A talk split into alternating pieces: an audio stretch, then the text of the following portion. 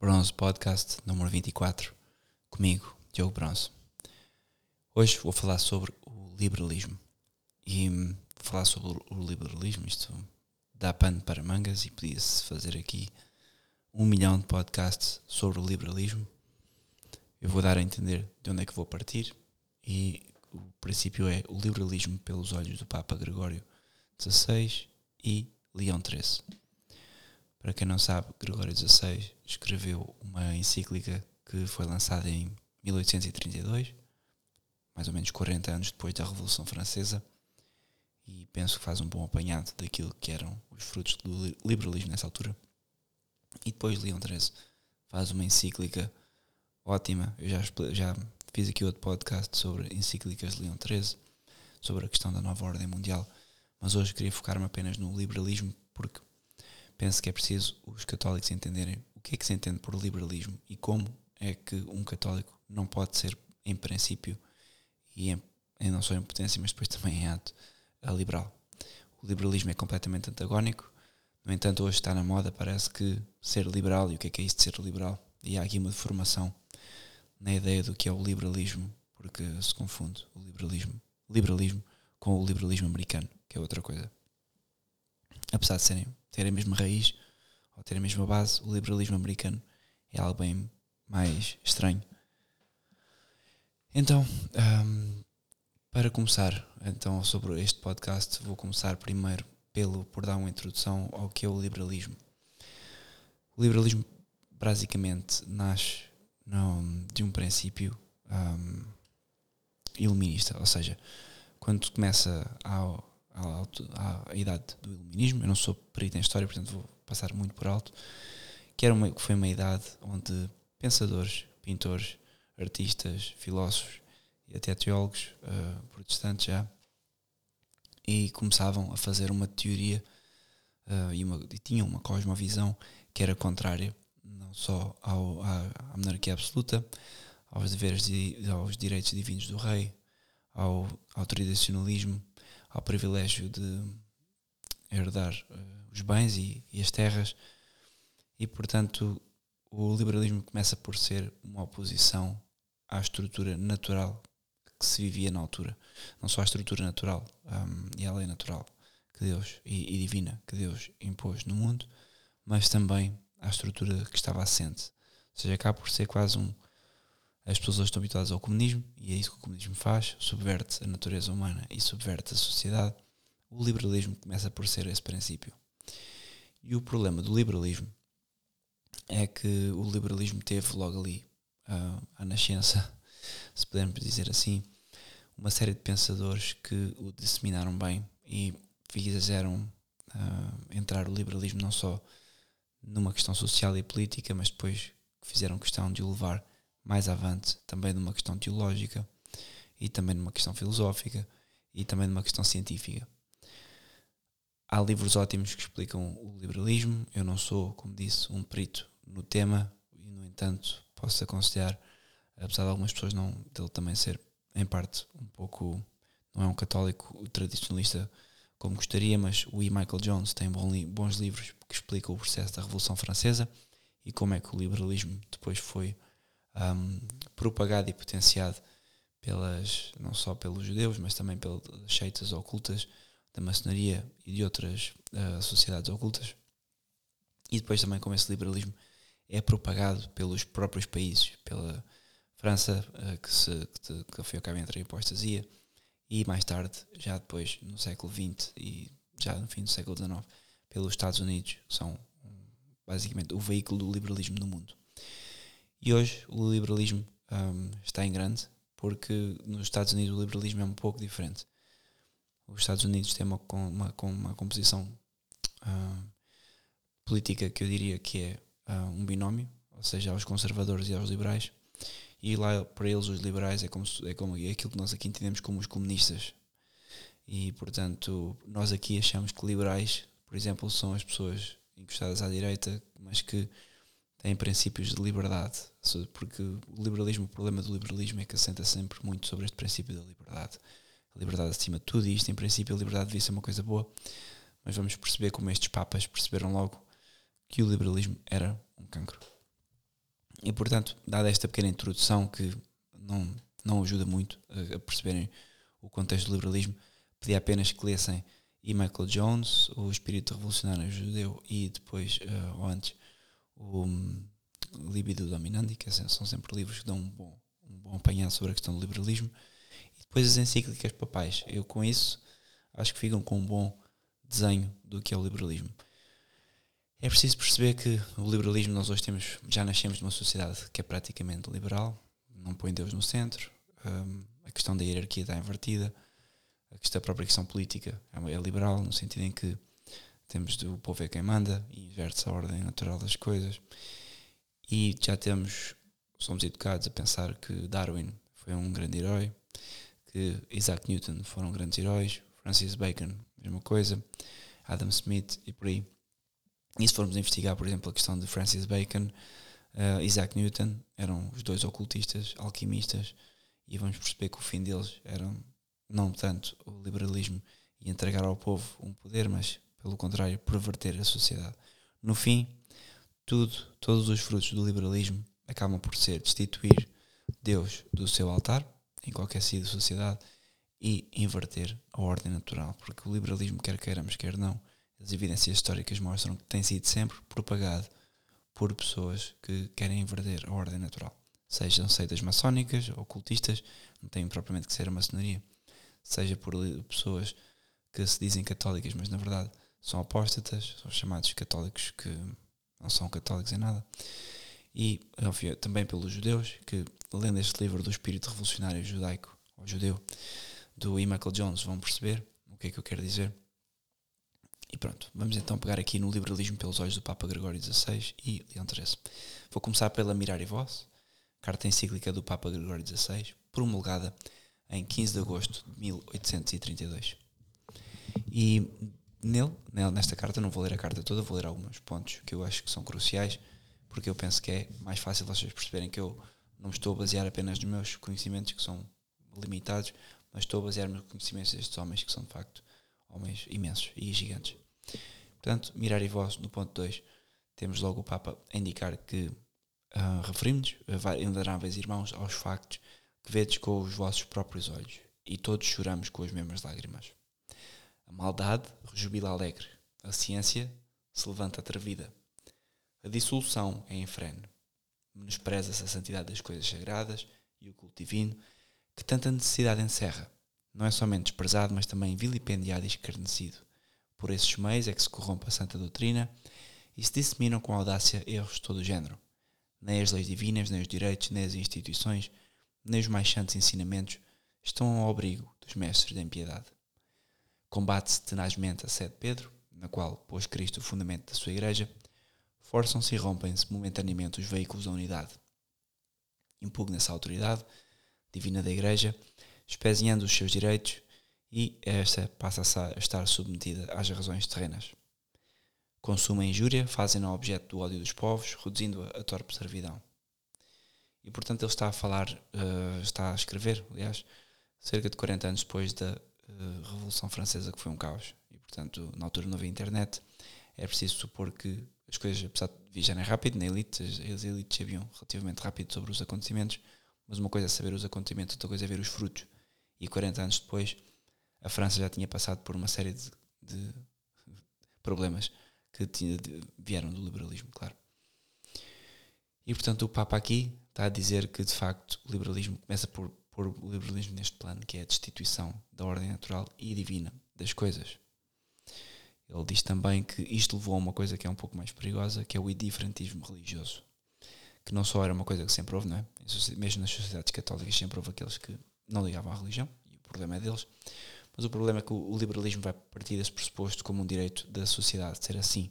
Não só o indivíduo pode ser indiferente, mas que a própria sociedade devia ser laica e não devia uh, impor uma religião devia haver uma verdade, e é questão, começamos a entrar aqui por uma questão relativista.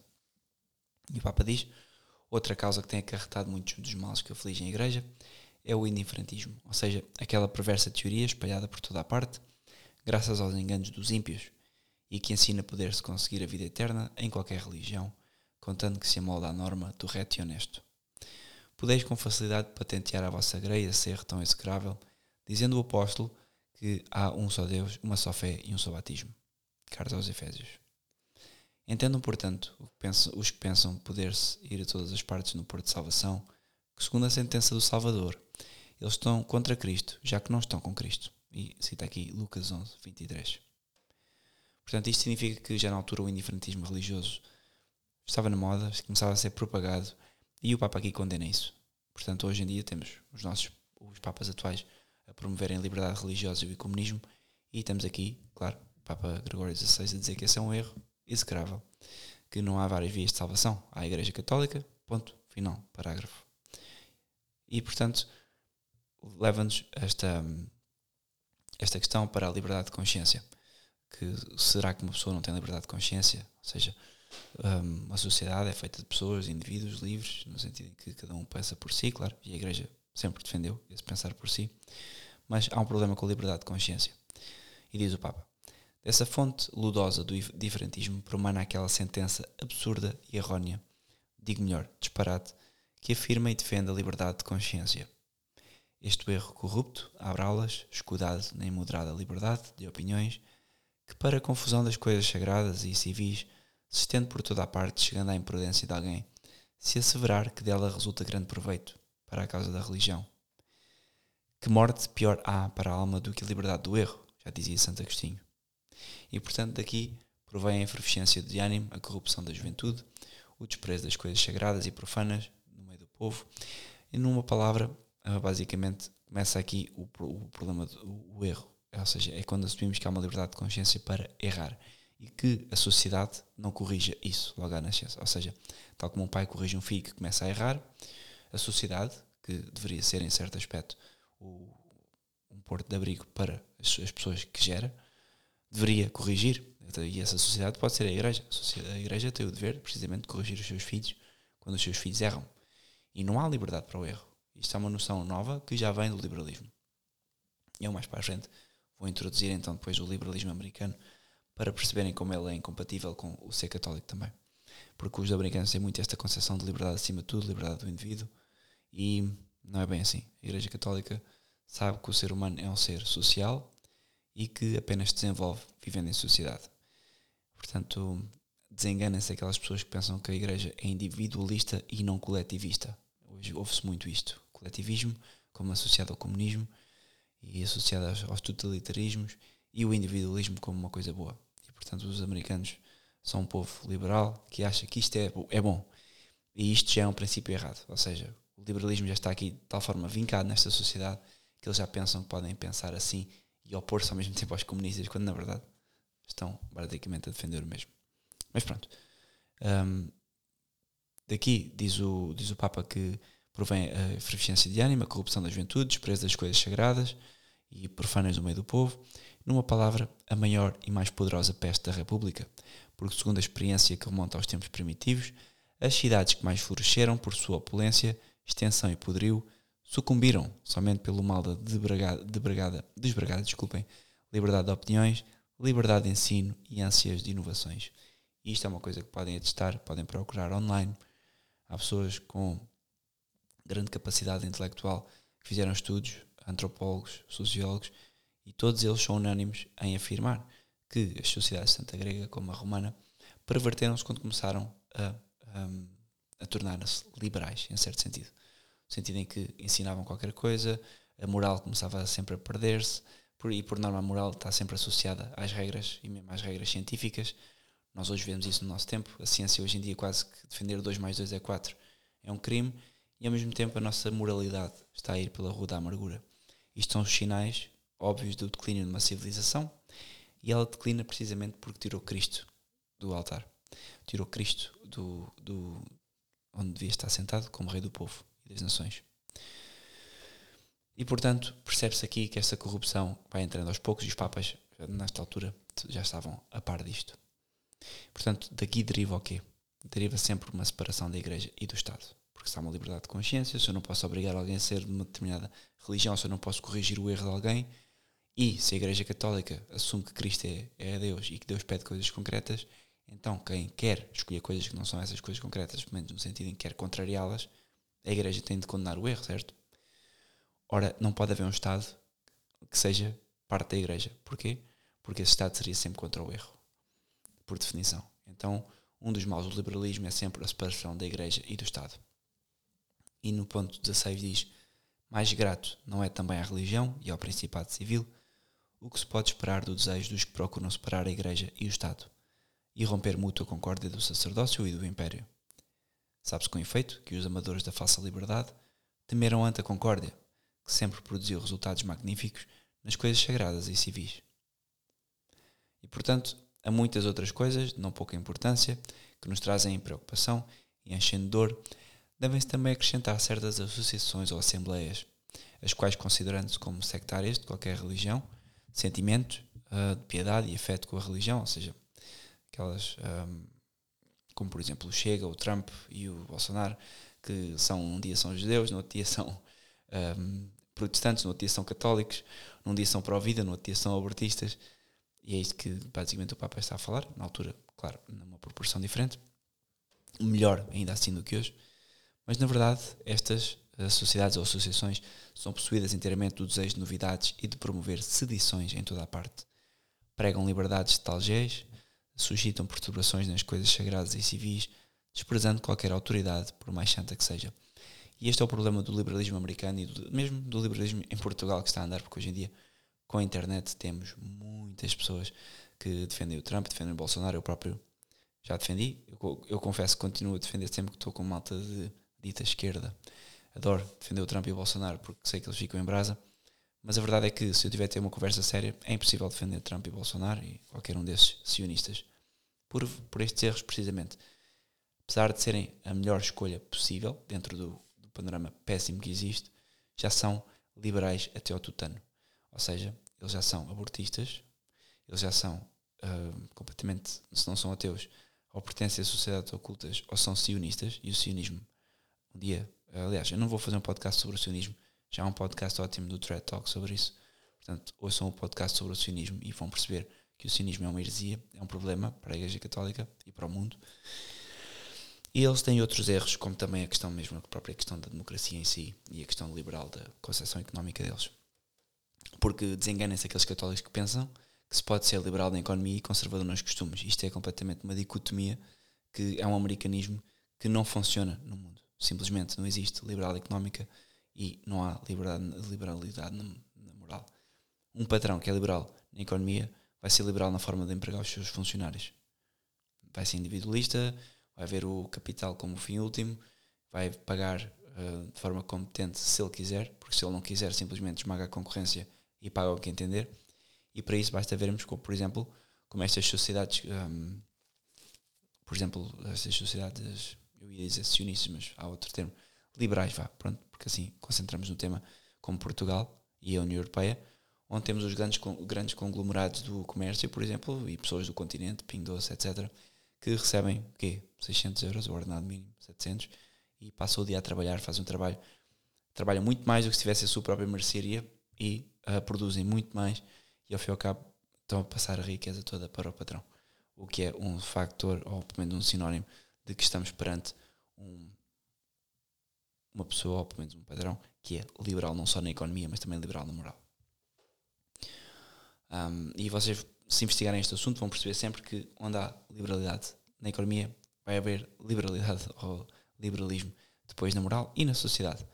Eu estou para conhecer ainda uma pessoa que liberal, que me diga que sou liberal na economia e que tenho imenso sucesso a ter os filhos, a ter catequese, a ter os filhos tradicionais católicos e a ter os filhos ordenados.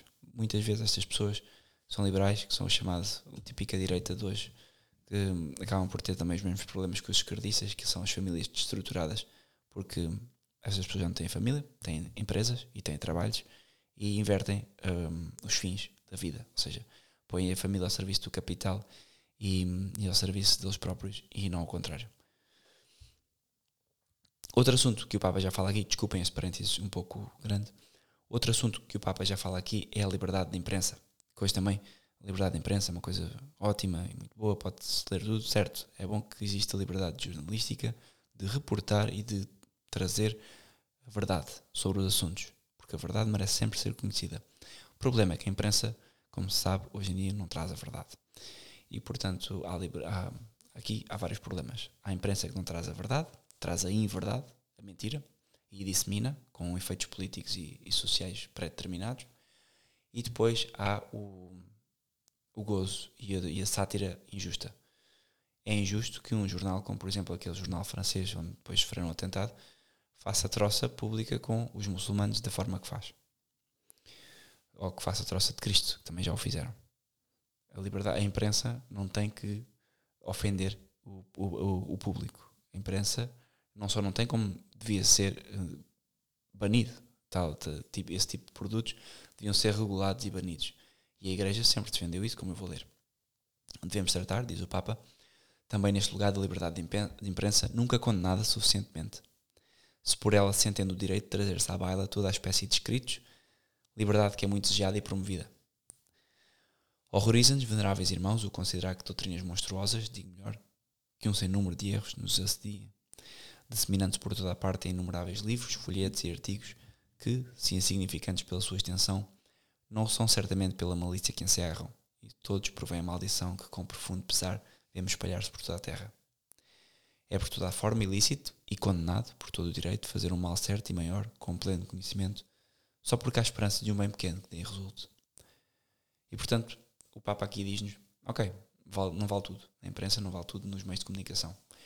E não vale mentir, como é óbvio, não é? Mentir é, é pecado, e assim como também não vale um, mentir para um fim que seja positivo. Se eu quiser mentir um, a dizer às pessoas que, não sei, vamos imaginar, alguma coisa que eu ia mentir, imaginar que eu era de. Vamos imaginar que o Hitler estava a subir ao poder, eu era jornalista, escrevi uma mentira no jornal para as pessoas não votarem nele. Não é lícito.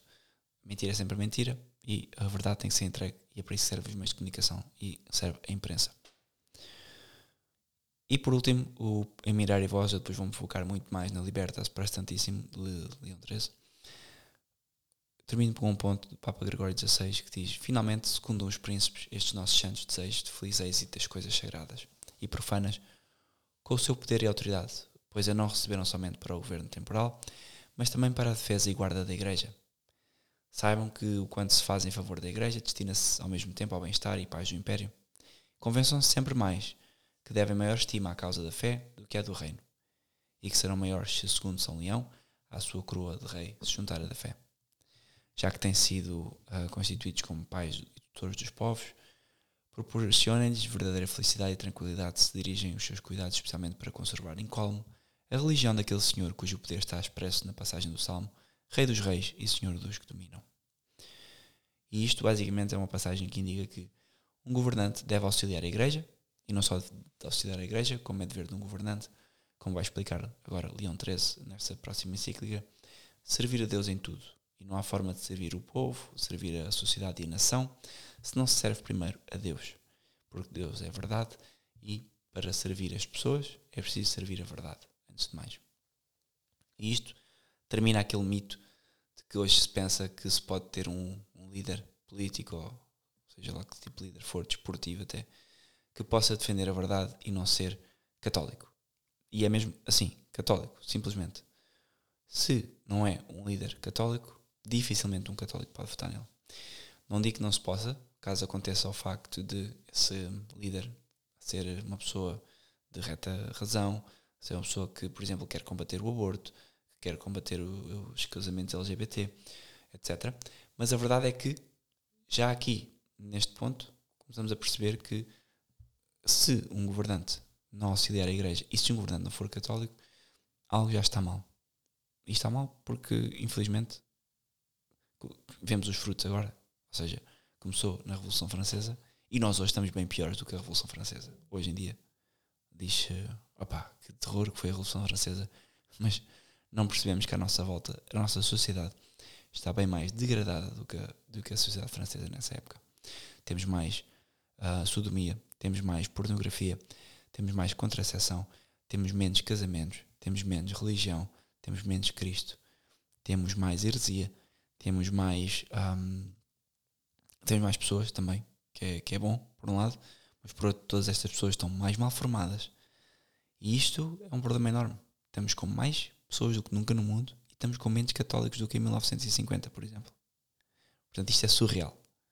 que aconteça. E acontece, porque o liberalismo é uma doença que tem sido disseminada de forma sistemática pelo Império Americano e sionista. Mas que isso é outra coisa. Que depois posso dar um lamiré mais tarde. Portanto, Gregório XVI fecha aqui este. Vou fechar este tópico.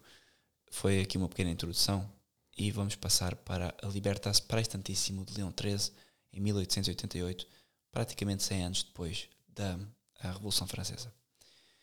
E aqui o liberalismo estava a tomar proporções gigantes, porque já tínhamos aqui teses bem defendidas deste todas estas pessoas que praticamente viviam no ateísmo. Darwin, Isaac Newton, Francis Bacon. Os Estados Unidos já tinham sido formados por, e já tinham sido fundados por, por um, os Founding Fathers, que são praticamente todos maçons. Portanto, o liberalismo era a novidade. Era tal como hoje o Netflix, era o liberalismo na altura. E, por acaso, o Netflix acaba por ser também um caso, uma arma do liberalismo. Quem, quem acha que o, Netflix é para entreter e não para indoctrinar, tem que ler mais uns quantos livritos. Mas pronto, então 13, vou começar pelo ponto 1 logo, onde ele faz um exórdio e explica o que é, que é o conceito de liberdade. Para Leão 13, a liberdade é, cito, excelente bem na natureza e exclusiva panágio dos seres dotados de inteligência ou de razão. Confere ao homem uma dignidade, em virtude da qual ele é colocado entre as mãos do seu conselho e se torna senhor dos seus atos. E o que, todavia, é principalmente importante nesta prerrogativa é a maneira como, ele, como ela se exerce, porque do uso da liberdade nascem os maiores males, assim como os maiores bens. Perfeito, um Papa católico a escrever. O libertador do género humano, Jesus Cristo, tendo restaurado e aumentado a antiga dignidade da nossa natureza, fez sentir a sua influência principalmente sobre a vontade mesma do homem. E pela graça que lhe prodigalizou os socorros, pela felicidade eterna que lhe abriu a perspectiva do céu, ele levou a um estado melhor e por um motivo semelhante à Igreja, bem mereceu sempre deste dom excelente da nossa natureza e não se cessará de bem merecer dele, pois que é a ela que pertence assegurar os benefícios que nós devemos a Jesus Cristo, a sua propagação em toda a consecução dos séculos. E contudo, há um grande homem, um número de homens, que creem que a Igreja é adversária da liberdade humana. A causa disto está na ideia defeituosa e, como ao avesso, que se faz de liberdade, porque com esta mesma alteração da sua noção, ou a exagerada extensão que se lhe dá, chega-se a aplicá-la a muitas coisas nas quais o homem, a julgar segundo a reta razão, não pode ser livre. Portanto, isto acho que. Desculpem, eu estou a ler isto. Já sabem, faço os podcasts à noite e às vezes não consigo ler da melhor forma. Portanto, peço-vos que leiam esta encíclica que é muito boa. E este resumo de liberdade é ótimo. E portanto, ele agora divide na encíclica em certos pontos. Ele, primeiro é liberdade moral no indivíduo, depois é liberdade moral na sociedade e na igreja, e depois as consequências do liberalismo. Eu vou começar por a liberdade moral no indivíduo. Portanto, a liberdade natural do indivíduo é própria dos seres racionais. E portanto, diz o Papa que Assim provar que a alma humana está desligada de todo o elemento mortal e é dotada da faculdade de pensar, é estabelecer ao mesmo tempo a liberdade natural sobre o seu mais sólido fundamento. E pronto, é isto. O único ser no mundo que tem liberdade natural é o homem, claro, os anjos também, mas a nossa está sujeita ao tempo e ao espaço, portanto, nós, a nossa liberdade um, é uma liberdade que é renhida, que é dura, que é, tem que ser vivida, é, é quase como se fosse aquilo que nos demarca dos animais e dos, dos outros elementos, mas ao mesmo tempo é a nossa cruz. E só nós que pensamos no aqui, no agora e conseguimos cogitar para nós próprios o eu sou o Diogo, então essas pessoas, essas que são pessoas exatamente, são as únicas a ter, a serem passíveis de liberdade. Porquê? Porque se podem dissociar do aqui e do agora também. Não só viver nele, mas também dissociar-se e, por exemplo, um, uma pessoa, um pai que brinca com o filho, o filho morde e aleija, pronto, o pai não o vai uh, como fazem os leões, dar uma mordida de tal maneira que mata o filho. É um exemplo parvo, mas é para vos indicar a mesma coisa com a fome. Nós temos paixões, nós temos vícios e conseguimos, tal como, tal como os outros, todos, todos, os homens, espero que não seja o único uh, a ter vícios, mas conseguimos dissociar deles quando fazemos um esforço. E por norma os animais estão condicionados, ou pelo menos se, não, se se conseguem dissociar deles, não é por uh, porque são racionais, pelo contrário, é simplesmente porque não conseguem, um, por, porque o fizeram por acaso ou por outro motivo do aqui e do agora e não porque o fizeram pensando hum, e que tal se eu logo fizer isto assim, assado? E portanto, o expoente máximo da Igreja, da, o expoente máximo de, e defensor máximo da liberdade, acabou sempre ao longo da história por ser a Igreja. A doutrina da liberdade, diz o Papa, como a da simplicidade espiritual e imortalidade da alma humana, ninguém a prega mais, al mais alto e a afirma com mais constância do que a Igreja Católica. Ela tem ensinado em todos os tempos e a defende como um dogma. Mais ainda, perante os ataques dos heréticos e dos faltores das novas opiniões, a Igreja tem tomado liberdade sobre a sua proteção e tem salvado da ruína este grande bem de homens. Portanto, o problema é que a liberdade foi pervertida. E a Igreja defendeu a liberdade sempre, como já defendia Santo Agostinho, mas a verdadeira liberdade, não a liberdade de, de, de errar. E, portanto, esta noção de liberdade é importante. E peço que agora vou citar o Papa. Cito: A liberdade, examinando a sua natureza, outra coisa não é senão a faculdade de escolher entre os meios que conduzem a um fim determinado. É neste sentido que aquele que tem a faculdade de escolher uma coisa entre alguma outra é senhor dos seus atos. Ora, toda a coisa aceita com o fim de obter por ela uma outra pertence ao género de bem que se chama útil. E tendo o bem como característica operar propriamente sobre o apetite, é mistério concluir daí que o livre-arbítrio é característica da vontade, ou antes, é a vontade mesma, enquanto nos seus atos ela tem a faculdade de escolher. Mas é impossível à vontade mover-se, se o conhecimento da inteligência, como uma luz, não a esclarece primeiramente. Isto é, que o bem desejado pela vontade é necessariamente o bem quando conhecido pela razão. E isto, tanto mais que em toda a abolição, a escolha é sempre precedida de um juízo sobre a verdade dos bens e sobre a preferência que devemos conceder a um deles sobre os outros. Ora, julgar é da razão, não da vontade, não se pode razoavelmente duvidar disto. Admitido, pois, que a liberdade reside na vontade, que por sua natureza é um apetite obediente à razão, segue-se que ela, como a vontade, tem um bem conforme a razão. E, portanto, o ponto fulcral, o resumo de todo este texto, é que para ser uma verdadeira liberdade, ela tem que obedecer à razão. Eu tenho a liberdade de fazer um mal a alguém, mas se esse mal for um mal em si mesmo, não é porque não obedece à razão. Se for um mal eh, porque eu matei alguém porque estou numa guerra, é um mal, mas é um bem. Eh, se formos a perceber eh, a liberdade do soldado, que obedece à razão, é da sua defesa ou é pelo avanço do seu país sobre o outro país e, é o seu dever matar outra pessoa. Portanto, há, mal, há males que podem não ter esta característica de serem contrários à razão, missão ao mal, mas por norma, a liberdade, para ser bem existida, para ser bem exercida, tem que estar uh, sujeita à razão. E portanto, há uma perfeição e imperfeição da liberdade. E diz o Papa: Não possuindo cada uma destas faculdades a perfeição absoluta, pode suceder, isso sucede frequentemente, que a inteligência proponha à vontade um objeto que, em lugar de uma bondade real, não tem senão a aparência, uma sombra de bem, e que a vontade, contudo, se aplique. Mas aqui, assim como o poder enganar-se e enganar-se realmente é uma falta que acusa a ausência de perfeição integral na inteligência, aquilo que eu estava a falar sobre a guerra ou o engano que possa acontecer em casa ou no trabalho, assim também aderir a um bem falso e enganador, ainda que seja um indício de livre-arbítrio, constitui contudo um defeito da liberdade, como a doença o é da vida. Portanto, o doutor Angélico, diz o Papa, ocupou-se frequentemente e longamente desta questão, e da sua doutrina resulta que a faculdade de pecar não é uma liberdade, mas uma escravidão. Porquê? Porque está sujeita às, paixões, claro. E continua o Papa. Muito sutil é a sua argumentação sobre as palavras do Senhor Jesus, onde ele diz, cito, neste caso o Dr. Agostinho, o Santo, Dr. Angélico, desculpem, aquele que comete o pecado é escravo do pecado. Todo o que lhe convém, todo o ser é o que lhe convém, segundo a natureza. Logo, quando se move por um agente exterior, não age por si mesmo, mas pelo impulso do trem. O que é impróprio de escravo? O que é próprio do escravo, desculpem. Portanto, se eu, meu, imaginem que eu vejo, isto é o típico caso do homem casado. Eu estou casado, vejo uma mulher, agora é verão, uma mulher a passar na rua sem roupa, que é o, é o mais normal hoje em dia.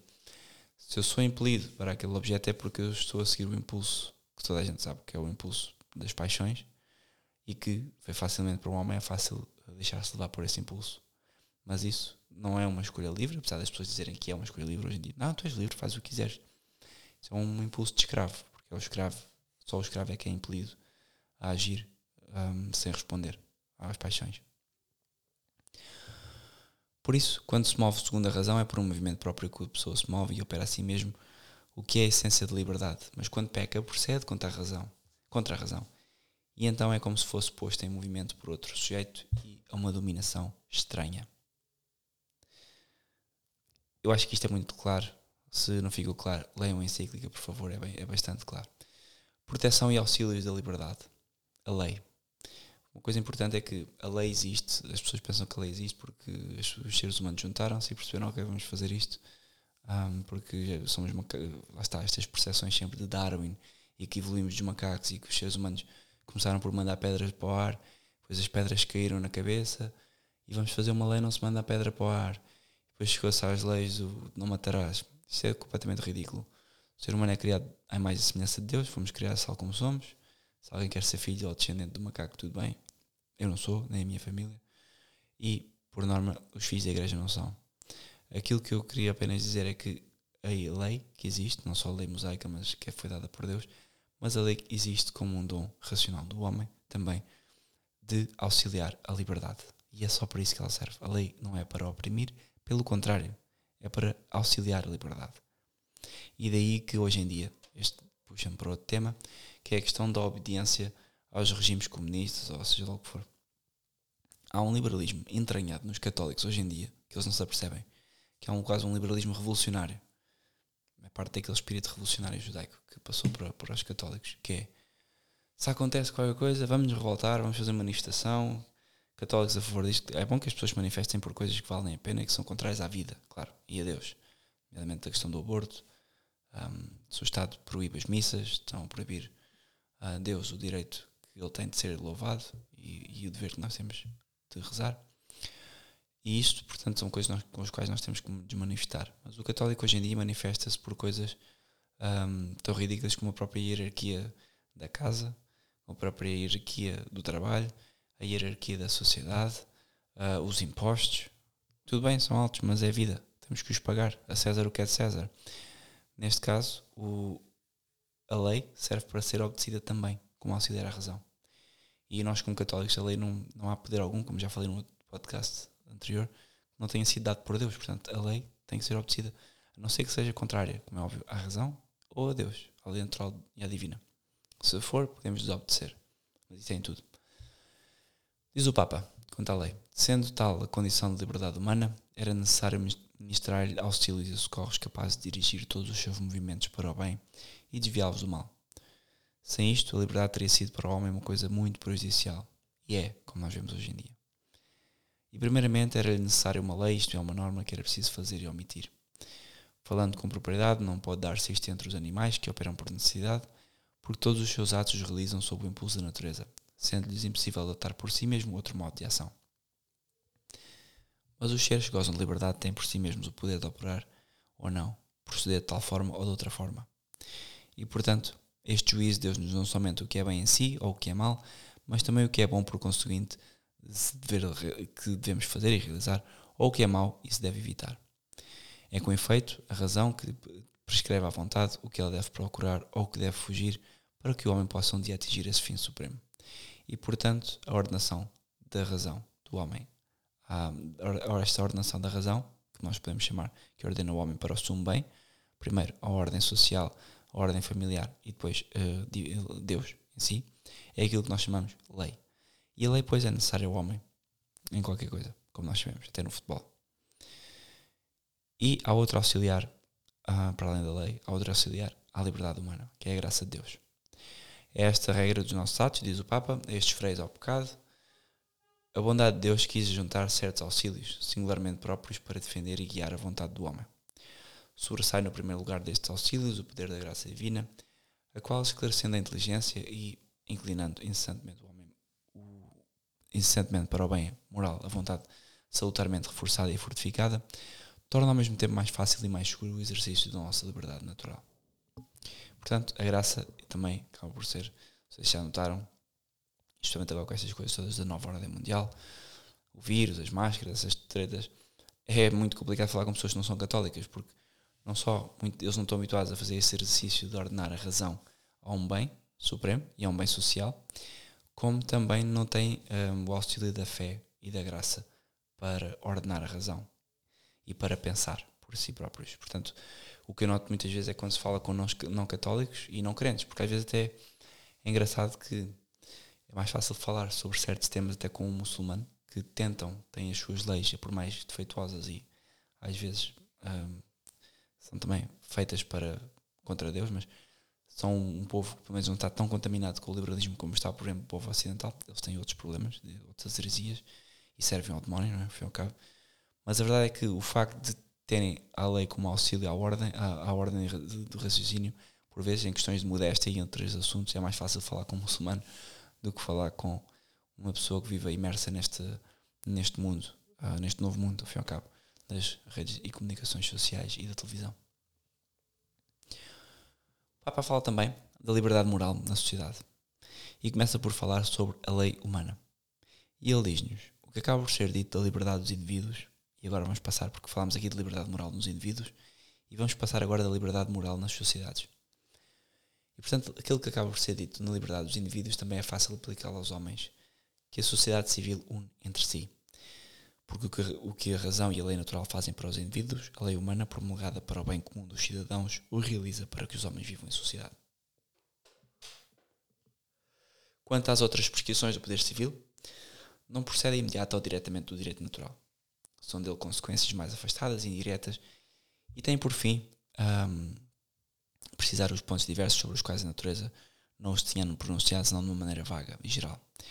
E, portanto, assim natureza ordena aos cidadãos que contribuam com o seu trabalho para a tranquilidade e prosperidade pública, e isto era suposto ser lido assim com, com um microfone, com colunas aos altos berros na América e nos Estados Unidos, porque esta noção de que assim a natureza ordena aos cidadãos que contribuam com o seu trabalho para a tranquilidade e prosperidade pública em que medida, em que condições, sobre que objetos estabelece a sabedoria dos homens e não a natureza, é uma coisa que devia ser lida lá. Porquê? Porque, como o Papa aqui está a defender que o todo é importante. Obviamente, não é uma questão de dizer o todo por oposição ao, ao particular, ou seja, não que a sociedade é mais importante que o indivíduo. Se nós puséssemos toda a sociedade numa balança e o indivíduo noutra, em termos ontológicos, teria o mesmo peso, a balança não mexeria. Mas se colocássemos o, a importância de ter um indivíduo estruturado e uh, trabalhar na sua sociedade, a Igreja percebe a importância de, de, de, desta, de, de haver um, um, um, animal social dentro do homem, ou seja, que nós não sejamos apenas um animal de paixões, mas que sejamos também um animal social e que todas as paixões, tantas paixões como esta capacidade de socializar sejam ordenadas a uma lei e a Deus. E, portanto, a lei eterna deve ser, segundo o Papa Leão XIII, a norma e regra da liberdade. E, portanto, quando começamos a ter este liberalismo que tira Deus do altar, que tudo é for tua casa, Isaac Newton, que transformou, por acaso, vocês forem investigar, Isaac Newton é uma estupada. Ele não fez nada, ele foi buscar ideias de Empédocles, da Grécia Antiga, a questão do amor e da, da do amor e do ódio, foi cabo, ele, ele, ele só sei inglês, que é o strife. Bom, pesquisem Empédocles e vão perceber que a concepção um, cosmológica dele era uma concepção uh, que, que, basicamente é aquela concepção que Isaac Newton vai puxar e vai atribuir a isso a gravidade, que é da repulsão e da atração dos corpos. E enquanto que Empédocles fazia isso pelo, quase por, pelo amor e pelo ódio, que o amor atraía os corpos e unificava-os de uma forma e o ódio destruía-os, um, Isaac Newton vai fazer isso, vai pegar nesse modelo, vai transformar, vai agarrar na, na mesma concepção atómica do mundo e vai abandonar a concepção aristotélica dos elementos, que era bem mais ordenada e bem mais estruturada e pelo menos bem mais orientada a Deus. E vai, vão os dois, tanto Darwin como Isaac Newton, vão-nos dar um pela física, o outro pela biologia. Vão-nos dar a ideia de que somos todos uns animais, fruto do acaso e que tudo não passam de partículas que chocam umas contra as outras. E depois vai entrar Freud, mais tarde também um liberal, e todos eles tentaram ou matar, ou, Isaac Newton não, mas todos eles têm ou ligações ocultistas ou, ou os comunistas, que é a mesma coisa. E, e é surreal como é que nos deixámos enganar andámos todos a dormir, a sociedade andou toda a dormir e a ser influenciada por estas pessoas e andámos todos a estudar isto na escola, que é, que é mais assustador. Mas pronto, então, a lei eterna, norma e regra de liberdade.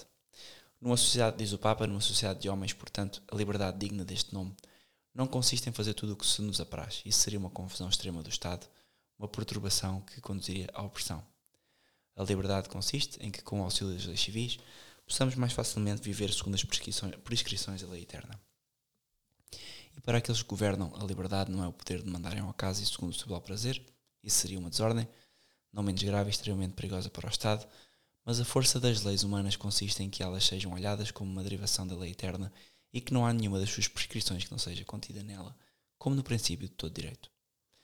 Continua, por sua natureza, pois, e sobre qualquer aspecto que seja considerada quer nos indivíduos, quer nas sociedades, e entre os superiores não menos que entre os subordinados, a liberdade humana supõe a necessidade de obedecer a uma regra suprema e eterna. E, portanto, não pode haver ordem, e aqui já sou eu a acrescentar, não pode haver ordem numa sociedade que não seja uma ordem que contemple Deus. E agora as pessoas vão dizer, ei, então tu querias uma teocracia. Sim, eu quero uma teocracia. Eu quero uma monarquia absoluta, orientada por um rei que seja uh, católico, obviamente, não há outra forma de estar orientado a Deus, a sociedade, e que esta pessoa perceba a gravidade da sua, da sua vocação. Porque não é simplesmente, hoje em dia pinta-se a ideia de que todos os monarcas eram déspotas e que queriam era viver e comer brioche, que é o coitado da, da, da princesa, da rainha, que ainda hoje tem essa fama, mas a verdade é que não, não é o caso. A verdade é que nós precisamos de uma pessoa que tenha responsabilidade pelos seus, pelos seus feitos, que responda perante Deus pelas suas ações, que responda, responda perante Deus pelo mal que fez aos seus súbditos e pelo bem que fez aos seus súbditos. E por isso é que temos reis que são santos e temos reis que estão excomungados e que, como Henrique VIII, foram condenados pela Igreja e devem estar mesmo no, fim do inferno. Portanto, continua o Papa, além disso, um dever real é respeitar o poder submeter-se às leis justas. E aqui saliento sempre as leis justas. E por leis justas não é as leis que nós achamos justas, é as leis justas no sentido de se não ofende a vida e se não ofende Deus, então é uma lei justa. Portanto, esta questão das máscaras, claro que tem toda uma simbologia ocultista, claro que tem todo, é uma espécie de troça de, desta elite globalista, mas a verdade é que a questão da máscara, salvo se a pessoa tem algum problema de saúde, e aí sim, eh, poderia-se por essa questão, é uma lei que não é injusta em si mesma. É uma lei parva, mas é uma coisa que nós devíamos obedecer caso, um, caso não haja nenhum impeditivo que seja, como eu disse, injusto. De onde deriva, portanto, diz o Papa, a autoridade vigilante das leis e que esta preserva os cidadãos das empresas criminosas dos maus. Tão simples como isto. Uh, o poder legítimo vem de Deus e aquele que resiste ao poder resiste à ordem estabelecida por Deus. Assim é que a obediência adquire uma nobreza maravilhosa, pois que se não inclina senão da mais justa e da mais alta das autoridades, mas desde que falta o direito de mandar ou manda até contrário à razão, à autoridade de Deus, então é legítimo desobedecer aos homens e a fim de obedecer a Deus. Deste modo, achando-se as vias da tirania fechadas, obviamente. E é isto que acontece hoje na Igreja o Papa e os bispos e todos os sacerdotes com os quais nós temos que ter caridade, a mais do que aquela que eu às vezes tenho, e temos que falar com eles. E onde eles erram, nós temos que ter a caridade de os corrigir. E se eles nos chamam cismáticos ou integristas, ou seja o que for, boa, nós católicos procuramos o quê? Humilhações, humilhações, humilhações, o último lugar. Isso é bom para nós, faz-nos crescer mas não queremos nem gostamos, certo? Eu também gosto de entrar no despique do Twitter e discutir a fé, e porque há pessoas que hoje em dia é muito difícil falar com católicos que têm uma concepção da fé que seja equilibrada, porque se são tradicionalistas, bumba, saltam logo para o set de vacantismo. Se são modernistas, bumba, vão logo para, para a canção nova e começam a cantar. Se são tradicionalistas, depressa estão no, no, na Eclésia Day, que é outro erro. E portanto, eu não quero dizer que a fraternidade é a única coisa certa no mundo, não é? no sentido em que a fraternidade a única coisa que faz é parou em 1962, que foi o momento em que achou, ok, isto é o último ponto em que dá para aceitar, e mesmo assim sabe-se que já há alterações na liturgia que são, são duvidosas, mas que, pelo menos, o Sr. Febre ainda fez um esforço para que não digam que nós somos os maus e integristas, vamos parar aqui. E a fraternidade, tal como outros tantos católicos pelo mundo, aquilo que fazem é reproduzir a fé católica. Portanto, não é uma questão de dizer um dos, coisas, dos erros que se ouve da Eclésia Day ou das pessoas que, por respeitos humanos, não vão à fraternidade porque têm outros interesses para além de apenas defender a fé na sua integralidade. É que, um, pronto, só, só na fraternidade é que as pessoas salvam. Não, não é só na fraternidade que as pessoas salvam. As pessoas salvam-se em qualquer lado em que estejam, em que adiram à fé católica como ela é, é e sempre foi. é o magistério perene. Neste momento, infelizmente, só a fraternidade e mais algumas pessoas e, e grupos a fazem. Não é que a fraternidade seja o único, mas é o único mais visível, sim, é o único corpo mais visível no mundo que o faz. Felizmente ou infelizmente, é o facto. A Eclésia Dei faz acordo e aceita os erros, é sabido, a gente sabe, é um tema que nem vale a pena discutir. Modernistas estão no erro. E pronto, depois há daquelas outras seitas todas, seitas judaizantes, aqueles os neocatecumenais, isso é um perigo. Se alguém do caminho neocatecumenal está a ouvir isto, fuja desse antro. Moralmente, é tudo uma farsa. Eles com danças e com coisas estão-se a tornarem protestantes e, pior, protestantes judeus os judeus são inimigos do, do, do, da raça humana. É São Paulo que diz isto. São João diz: os judeus mataram Cristo. São João diz: oi, Yuda oi. Simples. Não vale a pena estar a inventar aqui quem é que matou Cristo. Foram os judeus. Os judeus mataram Cristo. Porquê é que vocês estão numa seita judaizante? Se tem a Igreja Católica.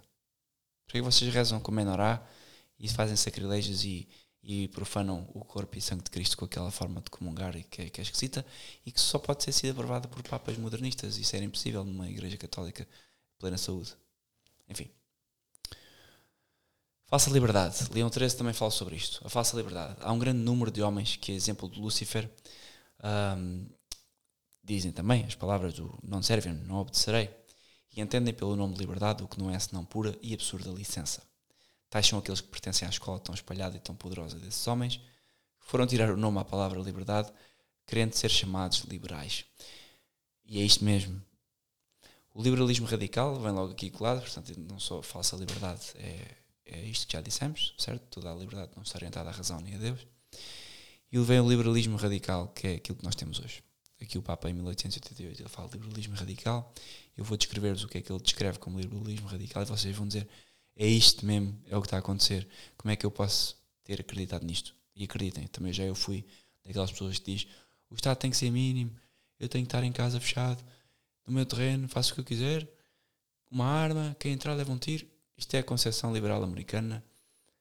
Se o mundo fosse todo assim, se andássemos todos fechados na nossa casa e andássemos aos tiros a quem entra no nosso terreno, posso-vos garantir que nem estávamos na pré-história. Então, diz o Papa, o princípio de todo o racionalismo é a supremacia da razão humana, que, recusando a obediência devida à razão divina e eterna e pretendendo não depender senão de si mesma, se arvora num princípio supremo, fonte e juiz da verdade. Tal é a pretensão dos sectários do liberalismo, de que nós falamos. Não há, dizem eles, na vida prática nenhum poder divino ao qual se tenha de obedecer, mas cada um é para si a sua própria lei. Portanto, o que acontece é aqueles tipos do não, tu fazes na tua casa o que eu quero, eu faço na minha o que eu quiser. Tu rezas ao teu Deus, eu rezo ao meu. E a pergunta é: como é que tu rezas ao teu Deus se o teu Deus diz que tu tens que me cortar a cabeça? Aqui há algum problema.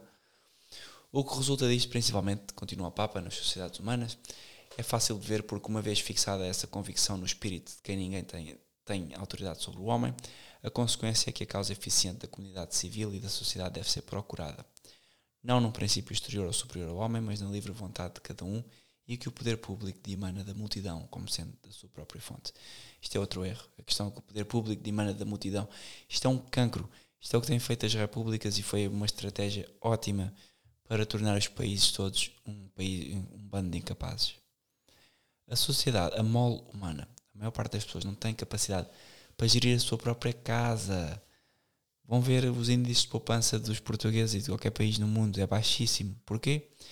Obviamente já por causa de uma concepção liberal, estarmos todos dependentes do crédito, mas também porque as pessoas não têm cabeça para As pessoas são muito mal formadas, na sua grande maioria. E não tem a ver com cursos superiores ou inferiores, tem a ver com um, simplesmente conhecimento. Há pessoas que eu conheço sem cursos superiores nenhums que podem estar aqui a falar sobre isto que eu estou a falar e que poderiam ter ainda uma sabedoria bem maior que a minha e que fariam se calhar bem melhor a quem, a quem me está a ouvir. Não tem a ver com formação teórica da academia que está pervertida já. Tem a ver com formação prática, conhecimento. Ler os grandes tomistas, ler Aristóteles, ler os grandes pré-socráticos, um, perceber a história do mundo, ler história, falar com pessoas, conhecer outras culturas. Também é preciso perceber que depressa se entra neste. ler estas coisas todas e parece que estamos a quase a construir um terceiro Reich onde somos todos apenas ocidentais. Não, leiam as outras coisas, nem que seja para perceber os erros dos orientais, os erros de, das tribos africanas. Porque na verdade eles continuam no erro porque não têm a revelação divina. Ponto. Final, parágrafo. E nós tivemos a graça.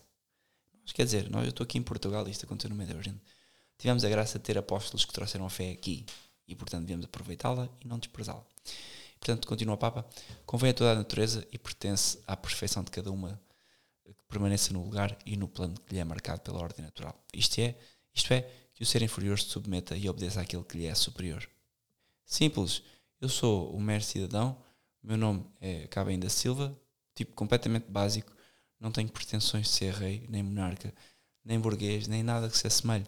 Minha pretensão é ser uma coisa só: escravo Nossa Senhora, pai de família, obediente a Deus e a Cristo e espero ter uma santa morte.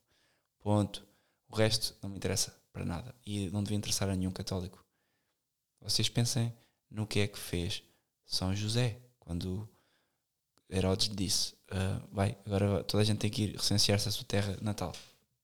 O que é que São José fez? Ele, São José, não disse simplesmente: Meu amigo, eu falei com um anjo. Tem aqui Nossa Senhora que simplesmente não tem pecado original. Ela está grávida com o Filho de Deus. Portanto, meu filho, eu não vou a lado nenhum recensear-me. Isto é o que faria o católico liberal hoje em dia, que era eu, na minha casa, com a minha arma, mandaram-me recensear uh, à minha terra, eu não vou. que é isto? E, revolta, e, se fosse ir revoltado, São José, quando Herodes diz para ir, o que é que ele faz? Agarra no burro e vai. E o que é que ele faz quando o anjo manda para o Egito? Também acham que manda vir? Ah, não, nem pensar nisso, isto é aqui, isto é uma. Herodes vai matar, isto é. Vou, mas é fazer uma revolução, ele não vai matar crianças nenhumas, vou fazer aqui uma, uma apelo ao voto para a vida. Não. Obediência. Levantou-se, foi, acabou. O católico, o que o ser, que o ser inferior submeta e obedeça àquele que é superior. E pronto, infelizmente temos seres superiores que estão na hierarquia que são horríveis. Temos bispos, temos o Papa, temos o António Costa, temos uma série de tipos que são completamente ignorantes e que não são ignorantes, pelo contrário, são inteligentes, são aquelas pessoas astutas do mundo que vão, pervertem o mundo e pervertem as coisas de Deus. Mas o que é que temos que fazer? Obedecer naquilo que é, que não viola a razão nem a justiça. Portanto, o que é que é o liberalismo do Estado? Leão 13 diz também aqui. Outros são um pouco mais moderados, mas sem serem mais consequentes consigo mesmos. Segundo este, as leis divinas devem regular a vida e o modo de proceder dos particulares, mas não do Estado.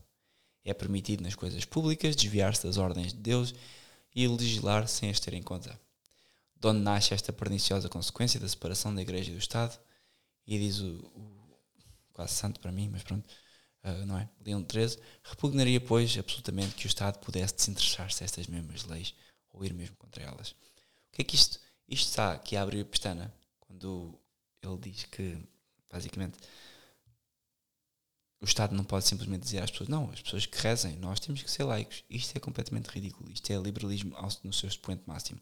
E é o que acontece com esses partidos todos, os Trumps e os Chegas e isso tudo, que se fingem de católicos, ou pelo menos que, porque são nacionalistas, os católicos ficam logo todos nervosos. E porque eles dizem que são contra a ideologia de género, os católicos ficam logo nervosos a ter um ataque, porque aquilo é, é, é quase como se fosse uma manifestação divina. Meus caros, não, aquilo é um partido liberal que em tudo quer a separação da igreja do Estado, que dialoga com protestantes, com judeus, são sionistas todos, e portanto logo aí acabou. E de ler o que é que é o sionismo. E todos eles são contrários à fé católica, simples. Não há forma de vocês poderem votar neles. Primeiro porque já por natureza não há forma, mas se houvesse a questão do facto de eles serem abortistas para o LGBT, um, capitalistas e outras coisas, já vos deveria demover de votarem neles. E portanto chegamos à altura, está quase a fazer uma hora. Consequências do liberalismo. Hoje vai ser mais ou menos uma hora e vinte. Vamos ver se vou acertar. Consequências do liberalismo, em, primeiro lugar, é a liberdade de culto nos particulares. Ou seja, diz o Papa que é por isso que oferecer ao homem a liberdade de que falamos é dar-lhe o poder de desvirtuar ou abandonar imponente, imponentemente o mais santo dos deveres, afastando-se do bem imutável a fim de se voltar para o mal. Isto, já o dissemos, não é liberdade, mas uma depravação da liberdade e uma escravidão da alma na abjeção do pecado. O que é isso senão uma condenação direta ao ecumenismo e à liberdade religiosa do Vaticano II? Agarrem nesta que leiam. Liberdade de culto nos particulares. Não há liberdade de culto nos particulares. que eu viva num Estado muçulmano e que o Estado muçulmano diga que há liberdade de culto, eu para mim é-me igual. Eu não quero saber deles. Eu estou a viver lá porque tenho que estar a viver lá por algum motivo. Eu quero saber é o que é que diz a minha igreja. E a igreja católica não pode nunca fomentar a liberdade de cultos particulares, porque assim que diz, há liberdade de cultos particulares, o que é que o particular menos instruído vai pensar? Bom, se há liberdade de culto é porque há mais vias de salvação. Logo, isto é um pensamento como é óbvio. É simples, eu vou, vamos imaginar, todos os caminhos vão dar a Roma, não é? Esta frase, o que é que nos leva a pensar? Que se eu meto para aqui, vou dar a Roma, se eu meto para ali, vou mudar a Roma, mas vamos imaginar que o caminho para Roma é só um. Eu não posso dizer que todos os caminhos vão dar a Roma. E de facto, o caminho para Deus é só um, ponto final, parágrafo. É a Igreja Católica. Liberdade de culto no Estado. Isto é outro erro também. Não só nos particulares, mas também liberdade de culto no Estado. Encarada, diz o Papa, encarada sob o ponto de vista social, esta mesma liberdade quer que o Estado não renda culto algum a Deus, ou que não autorize nenhum culto público, que nenhuma religião seja preferida à outra, que todas sejam consideradas como tendo os mesmos direitos, sem mesmo ter atenção para com o povo, até quando esse mesmo povo faz profissão de catolicismo. Mas para que assim fosse justo, seria necessário que realmente a comunidade civil não tivesse nenhum dever para com Deus, ou que tendo-o pudesse imponentemente afastar-se dele. Duas coisas manifestamente falsas. E continua o Papa, visto pois que é necessário professar a religião na sociedade, deve-se professar a única que é verdadeira. Pumba! Bomba atómica no porta-aviões. É que isto nem sequer é um, um rocket no porta-aviões. Isto é uma bomba atómica no porta-aviões. Deve processar-se a única que é verdadeira. Ponto final. Não há comunismo. Não há liberdade religiosa. Pois o poder público foi estabelecido para utilidade daqueles que são governados e conquanto ele não tenha por fim próximo se não conduzir os cidadãos à prosperidade desta vida terrestre, é contudo para ele um dever não diminuir, mas pelo contrário, aumentar para o homem a faculdade de atingir esse bem supremo e soberano, que é Deus. Querem o quê? Para além disto. Isto já refutou. Já não há Bolsonaro, já não há aqui Trump, já não há Chega. Parem com esta ilusão. Claro que eu não estou aqui a falar de todos os esquerdistas, o socialismo e o comunismo, esses são intrinsecamente maus. Eu, o capitalismo, eu julgo que, para mim, eu, eu considero, isto não é doutrina da igreja, mas eu considero como se fosse intrinsecamente mau. A igreja condena-o apenas, no sentido de dizer, diz que, tal como é praticado, não existe, não é bom. Mas que eu condenou assim desta forma, tal porque foi, foram os, os últimos papas, depois de Pio XII, a ver o capitalismo a existir realmente, foi um, João Paulo II e, se não me engano, na 40 ano, acho que é João Paulo II, já não tenho certeza, depois vou ver, mas já fala sobre ele assim como uma coisa como se fosse, pronto, é uma coisa assim, e todos os americanos agarram nesse texto para dizer que não, o capitalismo não é condenado. Certo, o capitalismo não é condenado intrinsecamente como intrinsecamente mau, tal como o comunismo e o socialismo que pervertem completamente a sociedade. Mas a verdade é que o capitalismo também o faz, e a verdade é que estes papas, o Papa João Paulo II, no fundo eles eram todos acionistas, todos, sem saber. O principal problema da infiltração maçónica e de eh, todos esses ocultistas e comunistas na igreja foi por uma via só. Foi o diálogo dos católicos com os judeus. O diálogo dos católicos com os judeus abriu portas ao erro. E especialmente esta forma, esta coisa que nós temos hoje em dia de dizer que os judeus e ortodoxos não têm que se converter, isto é balelas. Os judeus já não são o povo escolhido. O povo escolhido vive debaixo do batismo e os judeus adoram o demónio naquela seita que eles têm do, do, da Cabala e do Talmud. Isto é doutrina de fé. Nem sequer é uma coisa que eu estou aqui a inventar. Outro problema que também fala um, do liberalismo são, não é são, desculpem, não 13, é a liberdade da imprensa, novamente. Continuamos, diz o Papa, essas considerações a respeito da liberdade de exprimir pela palavra ou pela imprensa tudo o que se quiser. Se esta liberdade não for justamente temperada, se ultrapassar os devidos limites e medidas, desnecessário é dizer que tal liberdade não é seguramente um direito, pois o direito é uma faculdade moral e, como dissemos e como se não pode deixar de repetir, seria absurdo crer que esta faculdade cabe naturalmente e sem distinção nem discernimento à verdade e à mentira, ao bem e ao mal. Faça a liberdade de ensino. O ensino só deve ter por objeto coisas verdadeiras, e isto quer se dirige aos ignorantes, quer aos sábios, a fim que leve uns ao conhecimento da verdade e os, outros o fortaleça. Por este motivo, o dever de todo aquele que se dedica ao ensino é, sem contradições, tirpar o erro dos perigos e opor fortes barreiras à invasão das falsas opiniões. E que falsas opiniões são estas? Bom, como o Papa está a falar do liberalismo, claro, o liberalismo per si, ou seja, o liberalismo nas faculdades, ensinar que o iluminismo foi uma coisa boa, ensinar que a vida sem religião é uma coisa boa, ensinar que as outras religiões são verdadeiras, ensinar que o comunismo é uma opção, entre outras. Tudo isto são uh, erros. Ensinar que o Trump um, é uma escolha legítima, coisa que, que, eu nunca vi nenhuma escola ensinar e que já seria um, comparado com o socialismo e com o comunismo, já seria um bom princípio, mas a verdade é que também não é uma escolha legítima. Conceito de verdadeira liberdade de ensino. E isto é importante para todos os que trabalham no ensino. É, pois, necessário que a arte do ensino não possa imponentemente converter-se num instrumento de corrupção. Ora, a verdade, que deve ser o único objeto de ensino, é de duas espécies, a verdade natural e a sobrenatural. As verdades naturais, às quais pertencem os princípios da natureza e as conclusões próximas que deles deduz a razão, constituem como que o património comum do género humano. São como que o sólido fundamento sobre o que assentam os costumes, a justiça, a religião e a própria existência da sociedade humana. Como a própria razão o ensina claramente, entre as verdades divinamente reveladas e as verdadeiras verdades naturais, não pode haver real oposição, de sorte que toda a doutrina que contradiga aquelas será necessariamente falsa. Segue-se que o divino magistério da Igreja, longe de pôr obstáculos ao amor de saber ao desenvolvimento das ciências, ou de retardar por qualquer modo o progresso da civilização, é pelo contrário para estas coisas uma vivíssima luz e uma segura proteção. Perfeito. Liberdade de consciência. O que é, que é qual é o entendimento de Leão XIII sobre a liberdade de consciência? Vão ver que um, é, é, ligeiramente diferente do entendimento de Gregório XVI, bem que obviamente no fundo é o mesmo, mas tem aqui mais nuances. Uma outra liberdade que também muito se proclama é aquela a que dão o nome de liberdade de consciência. Se por isso se entende que cada qual pode, indiferentemente a seu belo prazer, prestar ou deixar de prestar culto a Deus, os argumentos acima apresentados bastam para a sua refutação. Bomba! Bomba! Três, três mísseis no porta-aviões. Mas pode-se tomar no sentido que o homem no Estado tem o direito de seguir, segundo a consciência do seu dever, a vontade de Deus e de cumprir os seus preceitos sem que ninguém possa impedi-lo. É isto. Ponto final parágrafo. O homem que, na sociedade, queira, em sua livre consciência, fazer coisas ridículas, ele que o faça na sua intimidade, mas se o fizer tal como a Igreja defende, por exemplo, pessoas que tenham uma sociedade cristã, outra religião, que tenham a liberdade, até certa medida, de a viverem em culto privado, em casa, tudo bem, mas nunca em público. E portanto o erro não pode, esta liberdade de consciência não é uma liberdade de consciência para ser proclamada. Não se pode ensinar ideologia de género na rua. Não se pode ensinar que a sodomia é uma coisa boa. Não se pode ensinar que o divórcio é uma coisa boa. Isto já são erros liberais. E onde é que está o vosso André Ventura? Aqui, aqui e o vosso Trump e Bolsonaro um, a criticar essa, essas opções. O divórcio, quando eles têm 3 e 4 mulheres.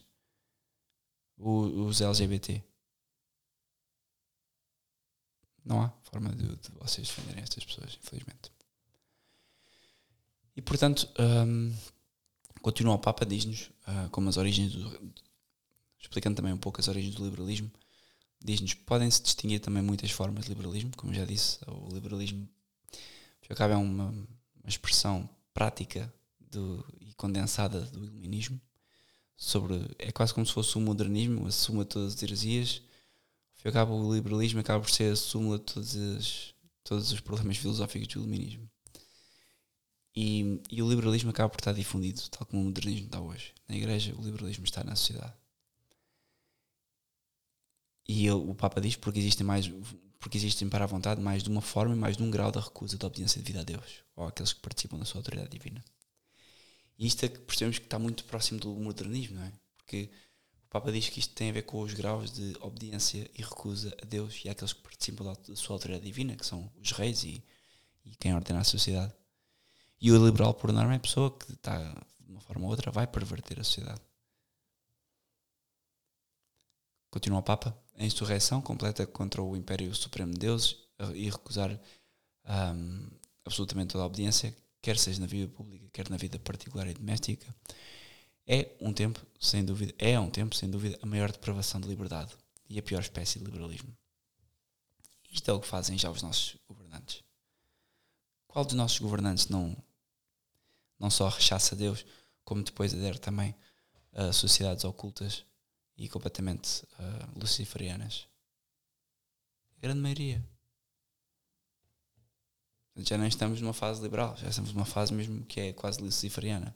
Já é mesmo o contrário já não é uma, um liberalismo, ou seja, a sociedade já não está numa fase em que se está, usando a linguagem deles, a desamarrar-se da religião e da ordem natural. Já estamos numa fase de contração em que a sociedade está a convergir para Lúcifer, a convergir para uma sociedade luciferiana, onde as amarras já se estão a fechar, mas a ordem já é inversa. A ordem de Deus não funciona, Deus é, é destornado e invertido, portanto já se começa a perceber que já não é uma questão só de liberalismo, já passámos essa fase, ao fim e ao cabo, e estamos a entrar numa fase de uh, contração luciferiana, vá. Alguém aqui inventa aqui uma palavra, mas um, sou liberal é uma, é uma coisa expansiva de sair, quase como libertar as amarras. Aqui estamos quase uma espécie de amarração, de voltar às amarras, mas desta vez as amarras já não são Deus nem ordem, as amarras são a desordem e Lúcifer. E diz aqui o, o Papa, muito finalmente, não aprovam esta separação da Igreja do Estado, as pessoas liberais, mas julgam que é necessário induzir a Igreja a ceder às circunstâncias, fazer com que ela se acomode a estes que reclamam prudência destes tempos no governo das sociedades. Isto é treta, tanto que o Papa já o afirmava aqui. E os nossos bispos são cúmplices disto. Eles próprios são mais diligentes a fazer o que a OMS e qualquer governante secular diz e não pensam pelas suas próprias cabeças, não desenvolvem uma pastoral da Igreja, desenvolvem uma pastoral do Estado. Cometem heresias, sacrilégios na comunhão, etc. Já falei isso aqui, não vou voltar a repetir. Conclusões da doutrina católica acerca do liberalismo. E aqui vou só dar duas frases, o Papa tem um capítulo sobre isto. Eu vou dar apenas duas frases. Primeira, A. Diz: Uma liberdade não se deve reputar legítima senão quando aumenta a nossa faculdade de fazer o bem. Fora disto, nunca. Isto serve para nós também, na nossa vida espiritual. Segunda frase. A Igreja também não condena que se queira libertar o país do poder estrangeiro ou de um déspota, contanto que isto se possa fazer sem violar a justiça. Portanto, quando São José se foi recensear e depois fugiu para o Egito, São José podia ter dito: Não, vou contratar um tipo que vai matar o Herodes e vamos subverter, vamos virar aqui isto do avesso. Não, e aliás, podia ter pedido simplesmente aos anjos que apareceram no dia de Natal, São José podia ter dito, já que eu vejo anjos, já que eu estou com o Filho de Deus, já que eu vou ter de o educar, não há nenhum de vocês que não queira matar Herodes e acabar com isto. Nada. Obediência, obediência, obediência. Sem violar a justiça, sem violar a justiça, sem violar a justiça. E isto é um princípio muito bom para percebermos quando é que estamos a ser liberais e por defeito, nós todos, eu inclusive, temos uma tendência natural quase, e não é natural, é uma tendência uh, que foi imposta pela educação de sermos liberais. E acontece tanto no discurso, na linguagem, porque utilizamos a linguagem liberal, acontece porque estamos num mundo que já é de si liberal e, obviamente, uh, nota-se isso quando falamos, por exemplo, com os americanos. Ao falar com um americano é fácil perceber que eles só percebem um, ah, exatamente o, o, o que é que é o, quase que vê o mundo a duas cores, é comunismo e capitalista, e liberal e conservador, associando um ao outro, ao outro partido. E isto tira-nos a riqueza, e isto claramente não é católico, ponto número um, isto nota-se que é uma visão de um país que foi fundado por maçons do outro lado do Atlântico e teve muito pouco contacto com a cultura católica, portanto, daí que eles tenham tornado, e isto é importante perceber, que os Estados Unidos, por ter sido fundado por quase maioritariamente maçons e todo o seu governo desde então tenha sido um governo que tem sido usado e abusado pelos sionistas para uh, inúmeras coisas, mas basicamente para uma campanha anticristã e um, um império anticristão no mundo inteiro. Basta ver que os Estados Unidos são o difusor número um de pornografia, sodomia, um, ideologia de género e todo tipo de outros, de, de, todo tipo de cultura trash, música, vídeos, filmes, um, seitas, eles têm seitas por todo lado que pervertem a fé. E mesmo os católicos americanos é difícil de encontrar, mesmo o Dr. Taylor Marshall, eu acho, eu não devido que ele é católico e que seja uma pessoa interessada e culta, mas mesmo ele nota-se que é americano, que só funciona neste binómio de conservador-liberal, comunista-capitalista e tudo in between, que é precisamente a riqueza da igreja, que é saber dialogar com o seu tempo, com a sua história e que saber e, de saber defender uma posição que tem dois mil anos, eles não conseguem compreender isto e é-lhes difícil, acho eu, para uma sociedade. Nós em Portugal temos uma graça enorme. Portugal, Brasil, todos os países abençoados por Nossa Senhora e, e, e que fizeram parte deste grande império da Santa Cruz. Nós fomos abençoados com uma cultura verdadeiramente cristã. Fomos fundados por um, reis cristãos que vinham em cruzada. Fomos mantidos por esses mesmos reis. Fomos guardados por esses mesmos reis. Tivemos santos, tivemos doutores da igreja. Santo António, doutor da igreja, não preciso nunca esquecer. Tivemos santos importantíssimos, São Nuno. Temos pessoas que, não sendo santas, fizeram trabalhos de beneficência, de louvar, souberam-se integrar, na cultura. Soubemos quando fomos para o Brasil, quando Portugal e Europa entraram no Brasil, a Igreja Católica sempre do lado das minorias opressivas, no sentido, não neste sentido das minorias que são opressivas, que são toda a gente menos os brancos, mas de facto do lado daquelas pessoas que não tinham batismo, que não tinham uh, as condições de salubridade que os europeus já tinham, e vê-se Padre António Vieira a lutar pela, pela, pelo fim da escravatura, vê-se tanta coisa bela nesta cristandade que nos permite a nós, pelo berço, mesmo que venha defeituoso, e veio o meu, eu nasci num mundo lar completamente ateu, mas depois lendo a nossa história, vendo as nossas igrejas, nossa cultura, a fé do povo português, e isto é uma coisa que só não se, não, não se explica, só quem é português sabe a fé do povo português, que é uma coisa que é quase semelhante ao fado. É, apesar de há quem não goste de fado, mas o, o fado transmite esta alma portuguesa, que é uma alma sofrida pelo tempo, uma alma de um, também que acaba por, por o fado, o fado acaba por ser também um fenómeno mais ou menos recente e acaba por também expressar esta melancolia de quase, quase esta cultura que se afasta de Cristo e que agora estamos a entrar no quê? Estamos a entrar num mundo completamente ateu, num mundo que já é de Lúcifer, como eu disse há pouco. E isto acontece com a nossa conivência. A partir do momento em que nós continuamos a votar nestes sistemas democráticos corruptos, que nós continuamos a debater esta política corrupta, a, querer saber o que é que Portugal faz na União Europeia, a querer saber o que é que os Estados Unidos fazem, nós estamos, ponto número um, a tirar tempo de oração à nossa vida, a tirar tempo para as nossas famílias, a tirar tempo que podemos estar a fazer, nem que seja desporto, saiam para a rua, corram, a política neste momento interessa zero. O que nos interessa é viver uma vida santa, de obediência total e naquilo que podemos fazer, porque depressa vamos morrer, vamos ter que dar contas a Nosso Senhor. E não se esqueçam de uma coisa, eu pelo menos, e a, a minha geração, nós crescemos num mundo imerso por pornografia, pecados contra a carne, um, pecados contra a modéstia, um, num, num, num mundo em que uh, tanto o palavreado é péssimo, os pensamentos são péssimos e temos que dar contas a isto a Deus. Infelizmente nascemos nesta altura e Deus obviamente vai ter isso em conta, mas não pensem que Deus vai ter isso em conta como se fosse, ok, pronto, estes nasceram numa época coitadinhos, é green, card. Não. O que vai acontecer é que nós temos que espiar muitos dos nossos pecados no purgatório. E é se chegarmos ao purgatório.